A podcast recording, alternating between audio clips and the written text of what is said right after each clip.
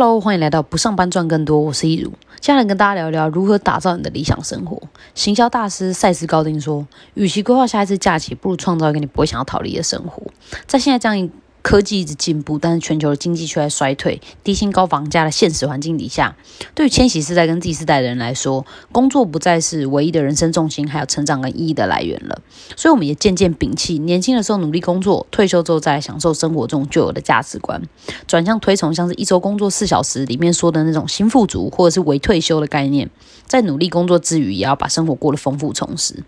懂不懂得好好生活，甚至变成衡量一个人成功与否的重要指标。毕竟现在社群媒体这么发达，这年头谁会想要看你每天晒加班、爆肝，还有渐渐的红字？我们期待看见的都是有人活成他自己喜欢的样子，让我们相信我们也有这种能力。这样我们既不用勉强自己去冒险赌一个提早退休的机会，也不用把最好的青春、最有体力的时候都在工作中度过。生命本来就不该浪费，本来就应该要浪费在美好的事物上面。所以今天的节目呢，我会从生活规划的角度来探讨体验跟兴趣的意义跟好处是什么。所谓的把自己活好，并不是吃更好的食物，或者是买更贵的东西，不然就是一直出去玩，而是你能够越来越了解自己，知道自己真正想要的是什么，更审慎的看待人生当中的那些有限资源，也就是钱、时间跟能量，能够透过正确的取舍和选择来让他们发挥最大的效益，不是无止境的浪费。也不是过度的节约，而是集中资源在最重要的事情上面，让满意度极大化。要达到这样的结果，需要从三方面来下功夫，分别是个人管理、自我提升，还有了解自己。那既然内容是比较偏向了解自己的，想要了解自己，就需要思考，还有体验。以前我其实认为只有思考这一种方法，我是很低估体验的价值的，因为我认为人生是想明白的，一直这边试一下，那边弄一下，只是懒惰于思考的人逃避问题的方式。正确的方式应该是想清楚了以后就全力投入，但常常发生的情况是，有人有一些人生的困扰来找我，我帮他分析了一下他的现况，然后让他回去思考几个丢出来的问题。结果过了大半年，他什么也没想出来，也没有去做任何的尝试。我以前一直对于这样的情况感觉到很困扰，但是后来我发现呢，原因是因为对于活在网络时代、总是习惯用手机阅读的现代人来说，思考这项工作实在是太艰涩了。我们理智上都知道它有帮助，但总是提不起劲来做这件事，或者是好不容易决定要开始了，刚开始思考没多久就觉得好想睡觉，这样当然是什么也想不出来啊。所以我觉得更直观、快速也更适合现代人的方式是直接去尝试跟体验，带着你的感受力试过了以后，你就会知道自己喜不喜欢，还有适不适合。而且我后来发现呢，很多时候体验会带给思考意想不到的帮助。一来是因为我们的思考会有惯性跟框架，但是感受没有。再来就是，其实我们思考的原料也是从我们生活当中的学习跟体验而来的，所以透过体验能够帮助我们产生一些跳脱框架的新想法跟创意。这是我最近刚经历过的感受。我因为都在家工作，所以一直都在呃尝试着逐步优化我的工作跟生活环境。一开始觉得，诶，比起在书桌上工作，沙发好像比较舒服。那要在沙发上工作，所以我就买了一张边桌。后来发现边桌的高度有点不太够，这样我用电脑的时候颈椎会一直呈现一个前倾的状态，会有职业伤害。所以后来又换了一个可以调整角度的百变折叠桌，然后还把家里做了一次彻底的断舍离跟大扫除，让它变得更干净舒适。这就是我认为它所能够拥有最好的样子了。直到两个礼拜前，我去我朋友家住了几天，他家有一张很大的工作桌兼餐桌，桌子跟椅子的高度都很刚好，在那边工作起来超舒服的。我那时候就在想说，我是不是应该换一个房子啊？结果跟我们的剪辑师聊一聊天，突然灵光乍现，发现我们可以把套房另一边的床拆掉丢掉，空出来的空间刚好可以放下沙发，呃，一张很大的工作桌，还能够有个超大的电视荧幕，这样以后不论是工作、开会讨论，或者是追剧都很好用。这么久以来，我竟然都没有想过这种可能性。我在这里已经住了这么这么多年了，甚至还想换房子。这就是人会有的思考惯性。我们可能懂得怎么优化，但是并不善于跳脱框架的创新思考。可是，如果我们能够透透过体验来触发一些创意思考的话，就能够帮助我们改善工作方式、生活环境还有居住空间。除此之外啊，现在也是一个消费体验的时代。研究发现，对于千禧世代而言，购买商品所带来的意义感正在下降。那关于有意义的消费，取而代之的只是购买体验，像是一顿美食飨宴、一场演唱会，或者是一次放松三线旅行等等。就像我在第四十六集节目当中说的，因为我们出生在一个物质环境相对优渥的的的时代里面，所以呃，拥有一项物品对我们来讲变得越来越不重要了。因为我们可以透过共享、租赁、交换这些方式来达到我们的体验目的，体验才是我们真正想要的。拥有一个物品代表着我们需要为它负担责任，但是如果只是体验的话，我们就能够保持弹性。而且研究还发现啊，物质和体验最初带给人们的喜悦程度是不相上下的，但随着时间过去，购买体验的满满意度它是能够延续的比购买商品更久的。康奈尔大学的心理学教授汤姆斯曾说。幸福的敌人之一就是适应。我们会对于一个刚买的新东西感觉到很兴奋，比如说你换了一只新手机。但是当我们习惯拥有它了以后，那个满足感就消失了。但是相反的呢，体验和经历是能够融入个人的生命历程里面的，那种感觉历久弥新。我到现在想起当年为了实现我国中的梦想，在 Kobe 退休之前现场看他打一次篮球，而买了而买了机票跟超贵的底层球票飞去美国，然后他那场比赛竟然没登陆也没上场。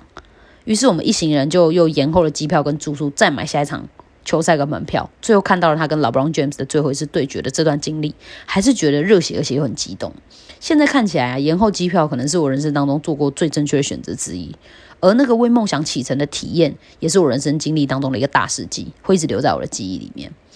所以对于千禧世代的我们而言，消费体验不是一种浪费，而是一种重拾自我的方式。我们可以透过体验来跳脱原有的惯性路径。在过程当中更加认识自己，得到感受跟启发，让我们跟社会环境还有这个世界可以产生更紧密的连接。所以，相较于买东西，我们更喜欢消费在结合社交生活跟亲身体验的休闲兴趣上面，像是爬山啊、露营、潜水、环岛、手作等等。这样的改变促成了玩乐商机跟体验经济的崛起。但是，这些看似只是在生活当中找乐子的行为，其实背后是有更深层的心理追求跟动机的。它分别有三这样的动机，分别有三个层次。第一层是疗愈修复，充饱电以后才能够再出发。